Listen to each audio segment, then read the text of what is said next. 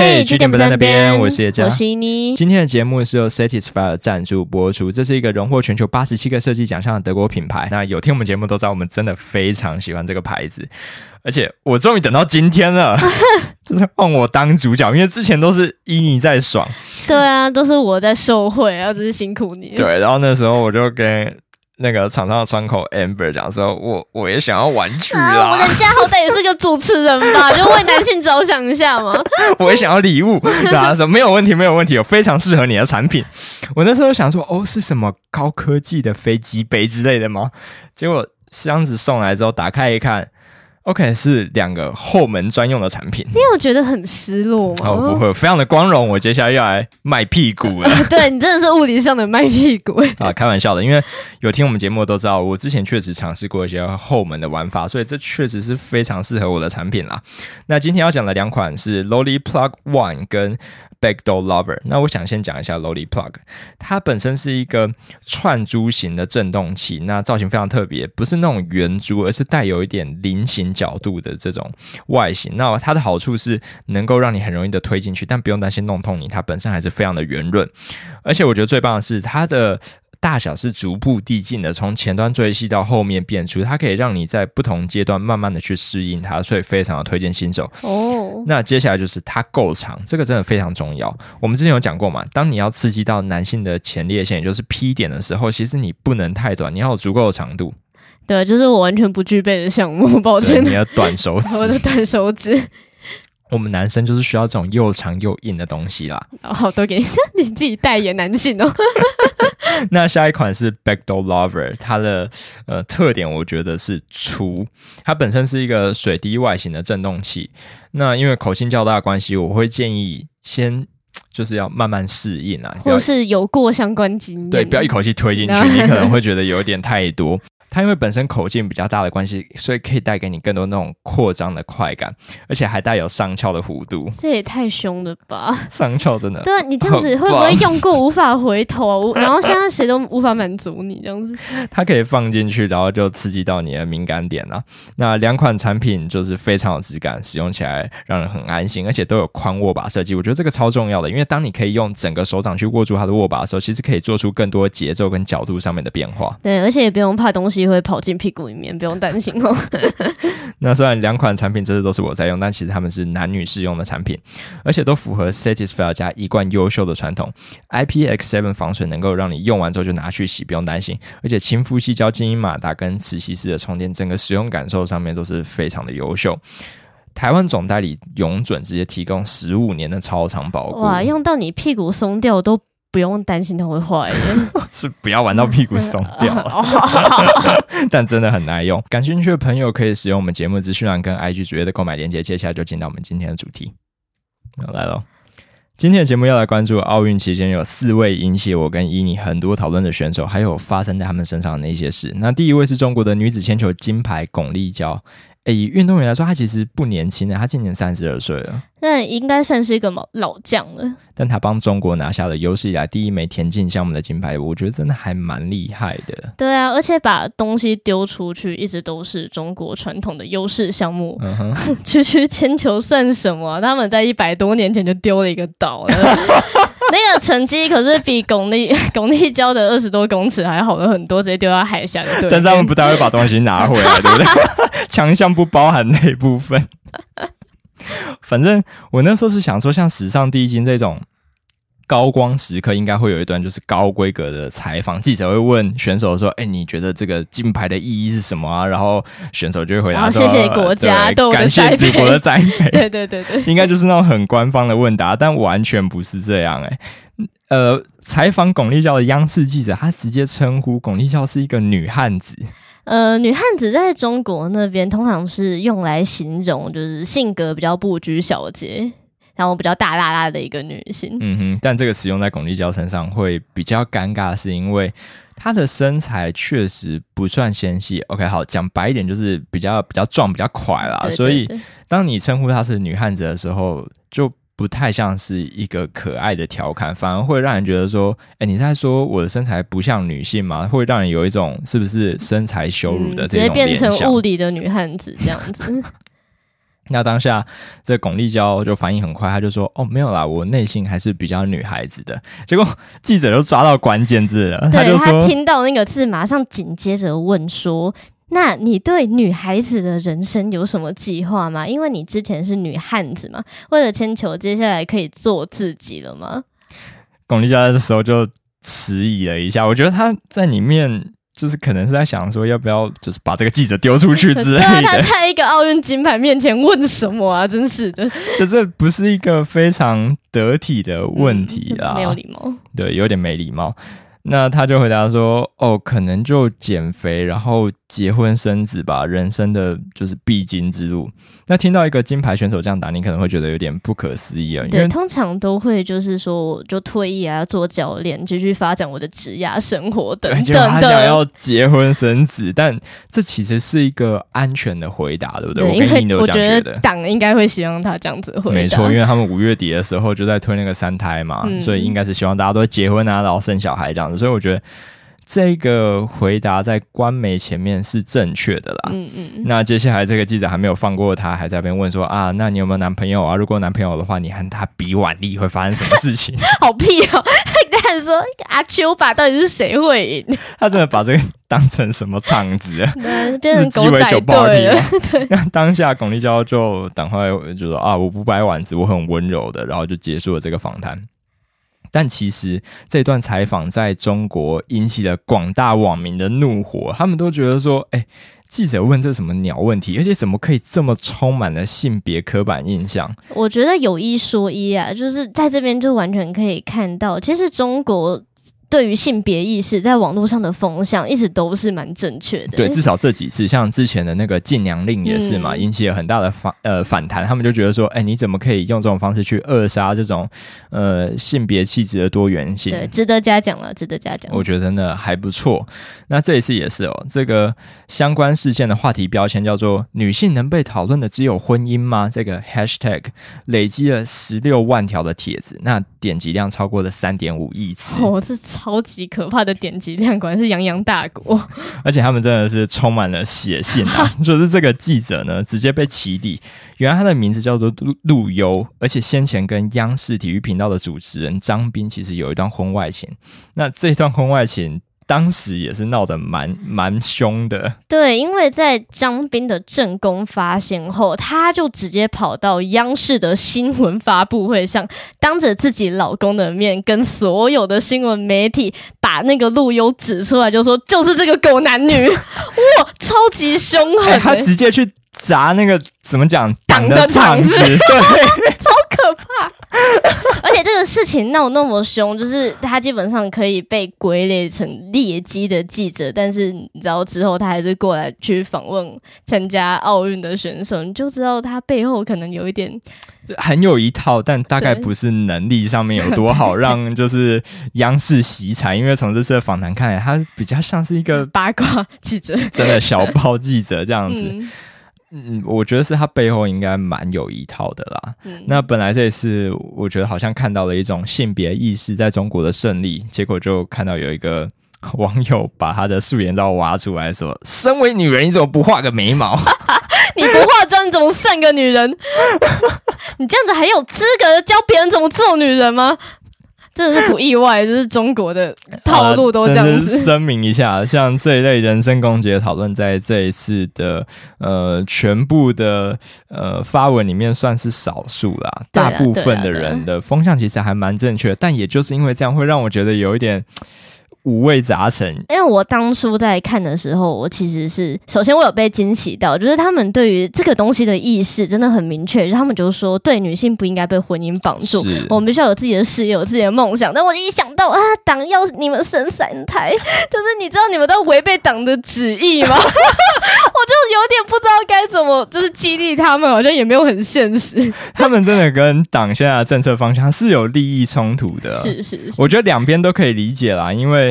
对于中共政府来说，他们一直都是靠人口红利嘛，但因为之前的这个呃，怎么讲，生育限制就一胎化，对，让他们有很大的人口断层。现在可能他们的人口红利就要跳水了。是是是，那东南亚那边也是虎视眈眈，人家超过五十趴的人口都是青壮年，很多工厂都已经外移了。啊、就如果他们不做技术转型的话，他们接下来肯定是压力很大。所以他们就党就柔性劝导嘛，就希望你们生三个。女性来说，就是如果我有有学历、有工作，能有更多选择的话，谁会跟你在那边生三胎啊？真的，而且如果你生了三胎的话，你完全可以想象你在。面对一个职场会对你有多不利？因为他在聘请一个女性的时候，她要想说她会生三胎。对，哎、欸，就算她愿意聘请你，你可能关键的升迁的黄金时期，你可能就错过之类的。嗯、反正就一定没有人想这样做。但让人很紧张的是。哎，中共现在是柔性劝说，对他他建议建议，但可能也没多柔性啊，因为不是已经传出来有人要做结扎手术，然后被禁止嘛？说先让我看看你生了几个。对对对，就是医院还会跟他说，我们国家的规定就是这样他，就直接把国家规定搬出来。我真的觉得我有生之年，感觉会看到。就是你知道他在一胎化的时候有多狠的，我完全可以预见他在三胎化的时候也可能会做出一些你说牙起来的对牙起来的配套，比如说，如果你在三十五岁之前，如你有生育能力的女生，你没有给我生满三个，我就比照新疆集中营办理送你去夏令营生孩子。但我就觉得。干这种很不人道的事情可能会发生，集中生育营之类的，或者就是配婚啊，还是抽签怎样的，whatever。哦，这个倒是蛮有可能的，说不定真的会强制你一定要找一个伴侣之类的。是是是是是，希望是不要走到那一步啊，那真的很很难看那 天呐，很恐怖。我觉得那边的女生应该会觉得蛮绝望的，但可以想象，如果他们真的很强硬去推三胎化，会对当地女性的权益应该会是一个很大的冲击，对，是一个灾难。那我们希望不要不要发生这种事情，真的。对对对。那下一个我们要来看的是印度的选手辛度，这个大家应该就比较有印象了。他跟戴资颖在半决赛的的时候真的打得非常精彩嘛？那最后是惜败戴资颖，那拿了铜牌。可是他竟然在戴资颖输的时候，就是戴资颖后来不是拿了一个银牌吗？在他输的那个时候，跑去安慰他。对，那一幕真的超难。他就抱着那个小戴说：“我知道今天应该不是你的局，就是你不要难过，下一次会更好。”那小戴原本不想哭的，呀，直接被弄哭，飙泪。哎，而且他就是除了人很暖，然后很正之外，他其实也非常会经营自己的事业。根据《富比士》杂志的那个最会赚钱的女性运动员排名，她是第十三名诶。对啊，他就是他，可能还是有那种有名的代言跟模特这样子。对，他就就是多角化经营自己的事业。那现在目前是五百五十万美元的身价，而且除此之外，他其实还非常关注印度的女权发展。我们那时候在找他资料的时候，就看到他有一个非常有名的 IG 贴文，就是他拿着一块卫生棉，就是拍照这样子。呃，没有用过的，补充一下，对，是新的，全全新的，全新的，就是要让大家看看说卫生棉到底是一个。怎样的东西？因为在印度，其实还真的有很多人不知道卫生棉是什么，或是觉得那是一个 就是很隐晦之类的，不能去看的。因为我们去找相关资料的时候，发现，即便用最保守的估计，还是有八成的印度女性其实是没有用过卫生棉的。这是一个很难以想象的数字，八成。而且他们的人口超多耶，也是十三亿吧。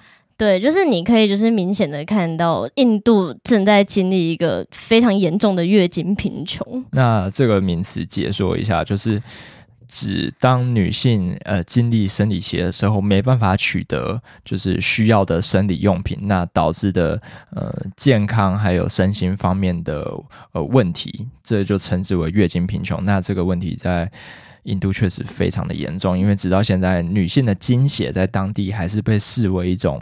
就是不解的象征啦。嗯、那可能月经来的时候，你会被禁止进入一些宗教场所，或者是厨房之类的地方。甚至英尼还查到一个很扯的新闻。对，我就是深入调查，发现哦，很可怕。就是在前年的时候，印度有一间女子大学传出校方怀疑学生违反了月经期间不能住校的规定，他就强逼学生们在厕所前面列队，一个个脱下内裤，然后给女生女教。老师检查，当时就有六十八个人就被逼迫这样做。欸这个。这个新闻我没有去查，所以问一下他月经期间不得住校，那他们要去哪里？就是他们如果月经来的话，会被安排到一间隔间，然后你甚至不可以跟其他同学在食堂里面一起吃饭。说就像得武汉肺炎那样吗？真的，就大概那么严格，然后。他们的生理期也是一个禁字，没办法像我们，就是哎、欸，我大姨妈来啊，这样随便挂在嘴边。哎、欸，我之前有听过一个理论，他说你去看一个文化，他们使用的语言里面充满最多比喻啊、代称，而没办法直接去讲出那个词的地方，可能就是他们最充满迷信，然后最野蛮的那个部分。哦，这个是真的，因为在当地，他们甚至有人会觉得女生使用过的卫生棉是诅咒他人的媒介。而且你在想，我是觉得这个读书媒介应该蛮稀有的，只有两成的女生会用卫生棉，你还要找用过的。Oh my god！在他们的想法中，那应该是超稀有的 SSR 等级的诅咒媒介吧？应该效力很强之类的。卖给他们吗？原味卫生棉、啊、没有啊，请卖给他们 干净的，干净的，因为他们前阵子真的很缺，本来就已经是一个相对稀缺的资源，因为他们国内生产的厂家好像很少，所以价格比较高，那供应的量也比较少，然后再加上前阵子又遇到疫情嘛，嗯，除了生产链可能有被冲击，而且那个 lockdown 让很多的商家没办法进货，所以真的你想用也买不到哎、欸。而且在比较偏远地区的妇女，她们真的只能用树叶、破旧衣物、毛巾、棉花等等等的生活用品来去代替卫生棉来使用。哦，我真的很难想象，很可怕，那很、欸、那是什么？对，所以这个就会造成他们的私密处感染，甚至更严重的妇科病。所以他们的妇女的身体健康是在被威胁到的。所以在印度，一个非常迫切的女权问题就是月经平权啦。那新度就是其中一个非常重要的推动者。为了去消弭呃这个月经被污名化。他其实一直有在运用他最珍贵的资源，就是知名度跟影响力。他会 Po 文，甚至之前还在《印度时报》上面投稿写了一篇文章，叫做《女孩们不要让月经这样正常的事情妨碍你的梦想》，那引起了很大的回响。那这篇文章的链接我们也会放在节目的资讯栏。我觉得他真的就是。人美心也美啦，就不只是无死角，在比赛场上就是成绩非常亮眼，那私底下也有非常多的善举，所以这一次真的博得很多人的关注，包括我们。不过我们在找资料的时候，还有看到另外一条新闻，是印度媒体 Scoop Hoop 发现，印度人最关心的其实不是新度赛场上的表现，而是他的种姓，就是在那个热门关键字上，只要新度后面就接着种姓。然后这个让撰稿人超级生气的，他说：“这样子的印度配得上奥运的桂冠吗？新度为我们赢得了奖牌，我们不是每个人都要为他感到骄傲？结果你在关心的是他出生的社会阶级。”嗯，那这边要顺便讲一下，其实种姓制度在一九四七年印度独立的时候就已经废除了，但相关的转型争议看起来还需要更多的时间，因为这不是说你立个法就可以让一些深植人心的东西凭空消失。你知道这个种姓制度被废除，其实有写在宪法第十五条里面吗？他、哦哦、有说人不应该因为种姓、人种、blah blah blah 而遭受到不平等的对待。我的天哪，他们真的。你就知道这个东西有多困难了，真的很难。我觉得这个是很多台湾人也懂啦，尤其是年轻人，不敢说我们碰到状况像他们那么严峻，可是我们也在做转型正义嘛。是是那我自己就会常常有一种感觉，就是转型正义的讨论好像到达某一个年龄层的时候，就会直接。卡住走不下去，好像他妈直接撞到一个铁壁一样，撞到头破血流，然后你就没办法往前走一公分，然后你就在那边停下来，然后想说，我是不是只能就跟他耗到死？我要等多少？二十年吗？还是更久？可是这种想法会让人家觉得很无力啊。嗯，因为那里面很多人可能就是我的长辈，那我觉得这一点对印度的年轻人可能。他们也有类似的处境，何况种姓制度一听就那么荒谬的。对，受过现代教育，你都会觉得这很瞎。但是你的叔叔伯伯、阿姨婶婶就会跟你说：“哦，这是我们的文化，这是我们的传统。”这样子，你就是不可以去跟地位比你低的人结婚，或者是说认清你在这个时候社会处在什么位置。即便不是用这么明确的表达，就从之前文章看来，这种东西也会用很隐晦的方式存在于生活之中，然后让你觉得很窒息。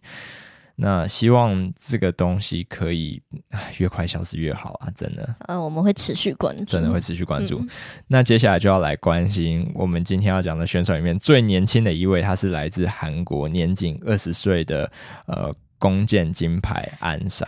他在第一次参赛的时候就直接拿下射箭的个人、女子团体跟男女混合团体赛的三面金牌，这是超级夸张的一个战绩。他直接创了奥运新的纪录，真的超猛，而且他还蛮蛮正的。对，我觉得她好漂亮，我喜欢。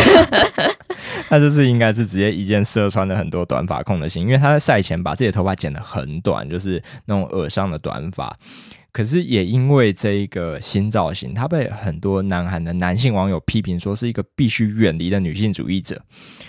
那很多人看到这里可能会跟我一样困惑，想说怎么剪个短发就变女性主义者了？而且就算真的是女性主义者，又怎么了吗？但其实这些男性网友会这么愤怒，是跟女性主义在南韩的呃语境里面的特殊脉络有关。简单来说。对他们而言，女性主义不是在说一个女生很关心女性的权益，而是指说她具有厌男的倾向。那这个事情的引爆点其实就是有人。到鞍山剪短的那个 IG po 文下面留言说：“哦，你为什么把长发剪掉了呢？”附上一个失望的 emoji。那时候鞍山其实是马上回复说：“因为我觉得舒服。”诶，事情就这样过去了，就稀松平常嘛。但后续有他的粉丝就回对那个网友说。呃，你为什么要这样问呢？我觉得如果他是一个男选手，你肯定不会这样问他吧？就是他剪掉头发，干你屁事啊？这样子，然后他们就吵起来了。然后接下来这些开始变得愤怒的男性网友就去指控安山说：“你看吧，你果然就是一个女性主义者。”那他们找到的所谓的证据，包含了你看他念过女子大学，嗯，然后他剪了短发，而且在之前的 po 文里面还有非常具有厌男倾向的呃用词。好，那另一则贴文，它整体来讲就是这样子啊，就是哦，不想做作业啊，要丢掉还是不丢嘞？就丢了吧，因为我已经有五兆五亿年没看了。因为安山才二十岁，这完全就是一个学生面对课业会发出的牢骚嘛，就很平常。对，就我我当时也怎么都想不到，就是哎，这个到底哪里厌男呢？我们可能要来听一下韩国的网友们是怎么解释的。第一个有问题的词其实是 OL。我我从来没有想过是那个发语词，对。然后它的来源是因为有网友在推特上面抱怨说，韩国电影的音效真的太大声了，导致他完全听不清楚电影在演什么，他就把那个噪音叫做 oil。然后后来就被衍生成女生不想听男人废话而发出的敷衍声，这个是怎么中间的联系？怎么衍生到那边去的？是因为里面的台词大部分是男性在讲吗？对，也有可能那是杂音。但重点是我在敷衍男生的时候，我也不会用 O L，我当然就直接说呃，我很舒服，你好棒，你好大，你看我高潮了，但，这才是让人生气的敷衍吧？真的。无法理解。OK，那第二个有问题的词是什么？第二个是五兆五亿，它其实就是字面上形容数量庞大啦。然后其实，在韩国也是很普遍的使用，电视节目、广告、漫画都看得到。那为什么会变成厌男词汇？是因为在前几年发生了宏大的偷拍案件，那就是有男生被偷拍，可是政府处理的速度比女生被偷拍还要快上超多天。嗯、对，然后那时候又加上那个 Me Too 的浪潮被带起，然后就有很多女生就发文用五兆五亿来形容男生犯下的性犯罪数量有多多。嗯哼，然后同。同时，也就是抱怨政府怎么可以因因为一个男生被偷拍的事情而那么紧张，然后女生不闻不问。所以，他就是在某一个女权的事件里面被使用，对，被广泛使用，他们就觉得很不爽，就这个词就变厌男词汇。Oh my god！对，当然还有另外一个更直观的说法，就是五兆五亿可以讲男生精子有那么多有小屁用，就这样。我觉得这才是他们生气的理由啊！一句话带过，我前面讲那么多。其实他们这次真的很愤怒，他们甚至要求鞍山要把金牌退还给韩国的射箭协会，然后甚至还说，就算没有鞍山这枚金牌，也一定是韩国的。哦，这既视感很重。你有没有觉得他们跟某一群人很像？对，我觉得他跟小粉红基本上一模一样。你知道，把一些概念，就是可能把女权主义变成台独 之类的，他们就基本上一模一样，而且都是出一张嘴啊，就是就跟那个小粉红一样嘛。虽然站在就是战争前线的不是我们，但一定可以收复失土。就是 对对对对对，My God，荒谬。但其实这已经不是韩国男性第一次出征了。在两个月前，有一个看起来超级正常的超商海报，也被说是在厌男。OK，那个海报里面你会看到，在一个星空的背景之下，有一只手伸向了一根烤熟的香肠，然后用食指跟大拇指想要把它拿起来。这我记得好像是一个商品广告之类的，好像就是那个香肠的广告，烤肠广告，好棒哦。然后这个要把东西拿起来的手势呢，就被称之为三公分手势，说是在嘲笑男性生殖器的尺寸，因为他确实曾经在他们的嗯女权的论坛里面被用来就是做成一个 logo。对，可是我觉得他们生气是因为其实他们有九点六，对，直接变得连三分之一都不 是，三分之一，你起码也是我们有九公分吧？对，啊，开玩笑的，但其实连。政府呼吁打疫苗的海报也跟着中奖，在那个海报里面，他们就是有一只看起来像是医护人员戴着那个乳胶手套的手，拿着一罐武汉肺炎的疫苗，那也是用食指跟大拇指，那他们就来说：“哦，是不是在说我很短？”那。最恐怖的是什么？是政府之后竟然出来道歉，说不小心伤害了男性的情感，他觉得就是非常遗憾，然后把这些海报通通下架。哦，我觉得我要撤回前面我说他们跟小粉红很像的话了。你知道小粉红我们不怕他，是因为他真的只能出一张嘴，然后党叫他闭嘴，他就闭嘴了。哇靠，这个。他们可以闹到政府出来跟他们道歉呢？他们是有影响力的。对啊，我发现这些疯狗是真的可以咬人的时候，哇！那韩国的男性尊严到底为什么这么容易受伤？这是一个很长的故事，就觉得超过三公分啊，所以这边只能跟大家讲一个大概。在一九九八年金融海啸之后，韩国的许多男性都面临了失业的问题。那原本男主外女主内的家庭分工也开始改变，因为。男性不愿意去从事那些低阶劳力工作，所以只能让女性外出打零工养家。可是这也让女性的社会地位开始提升，进而发展了很多女权运动。过程中也取得不少的成果，像是南韩政府成立了女性家族部，专门制定了很多女性相关政策，像是阻止家庭暴力啊、性虐待啊，改善妇女跟儿童的福利。我觉得这里面最重要的一项就是去要求企业要增加女性雇员的比例。可是这听起来就像是进步国家都会有的政策，算蛮普遍的。真的蛮普遍的。可是这些举动在竞争很激烈的南韩就被视为是一种性别特权，造成了很多男性的就是相对剥夺感啊。就你就想，他们本来找工作不容易，可是现在竟然有一群人是被保障名额的，这就会让他们非常的不爽。嗯，而且这一群把成家立业啊，就是传承香火视为责任的男性。不止在工作上面开始，呃，抢不过女生，甚至连找对象也到处碰壁。毕竟，就是我们前面也有讲过嘛，当女生开始有了学历啊、经济基础之后，就不可能再跟你讲什么嫁鸡随鸡这种狗屎东西。啊，我们就不会随便挑挑。对啊，那这些不满很容易就加深了原本就存在的厌女文化。那另一方面，开始有行动能力的女性，当然也会试着还击，但。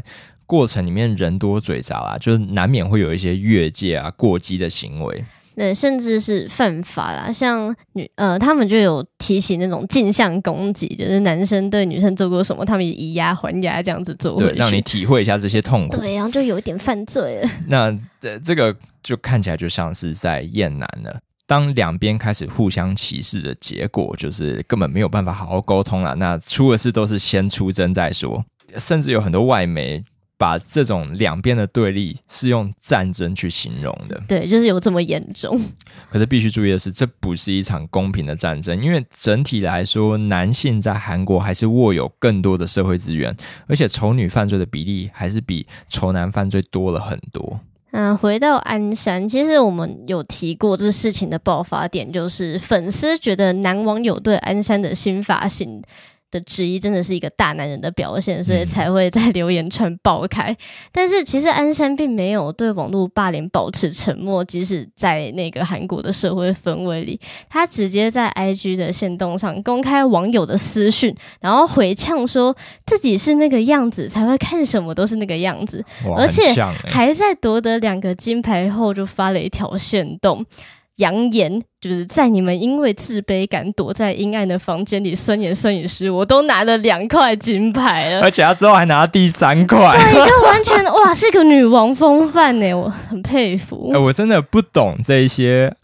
韩国的男性网友，如果你真的觉得对方是一个非常暴躁又极端的所谓女性主义者的话，你怎么敢惹他？哎、欸，他可以拿箭射死你吧？你知道奥运的那种赛程规定，射箭是有分三十五尺、七十和九十公尺的。它是一个金牌哦，而且还是拿了三面金牌的。奥奥运选手，他在九十公尺外看到你，他就可以瞄准你的鸡鸡，然后把你射爆。我觉得你怎么敢去惹一个就是远程型的弓箭手，就是北齐。那韩国的这个性别战争，我觉得是一个非常大的议题，有机会真的会想要再讲啊。那就放进我们的话题名单里面。节目的最后，我们要回到自己的选手啊，就是。举重女神郭婞淳，那这个大家就很熟了。她在七月二十七号的时候拿下我们台湾队的首金，那那时候大家都非常的开心。可是，呃，记者有拍到她跟教练拥抱的时候，就在那个拥抱当下露出了一个很微妙的表情，看起来很像是觉得很困扰，觉得这个互动有一点太多。那这就让很多人觉得很紧张，想说，哎，会不会是教练常常在私底下也。就是没办法拿捏好这种肢体互动的尺度，然后常常造成我们的选手有一些不舒服的感觉了。后来有人在二零一九年的世界举重锦标赛，甚至翻到当时郭幸存也是得到了金牌，然后教练比那个时候还要兴奋太多，他直接冲过去，然后亲他的脸颊。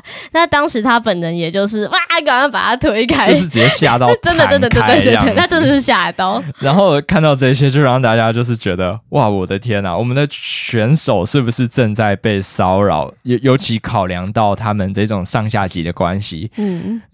就让大家就真的是非常的紧张。可是其实，在几天后，郭婞淳本人就直接在 FB 上面发文帮那个教练澄清，他就很明确的写到说，在这十一年来，他跟教练的相处模式其实都是一直这样子，很轻松、很好笑的。那到现在也会反过来闹他，跟他玩。那也没有人比教练跟金。清楚奥运金牌这个目标，我们一路走来都很不容易嘛，所以在拿到金牌的时候，他也非常激动的上台抱我了。那他就解释，他被拥抱后的这个表情其实是想闹他，所以出现的搞怪的表情。然后并说这样子的相处其实是让他们的师徒关系是更和谐的。那希望大家可以跟他一起分享拿到金牌的荣耀。那看到本人做出这样的声明之后，我当下是觉得说，好像不能再做更多的猜测了。毕竟性骚扰其中一个非常重要的要素就是主观感受嘛。可是他现在。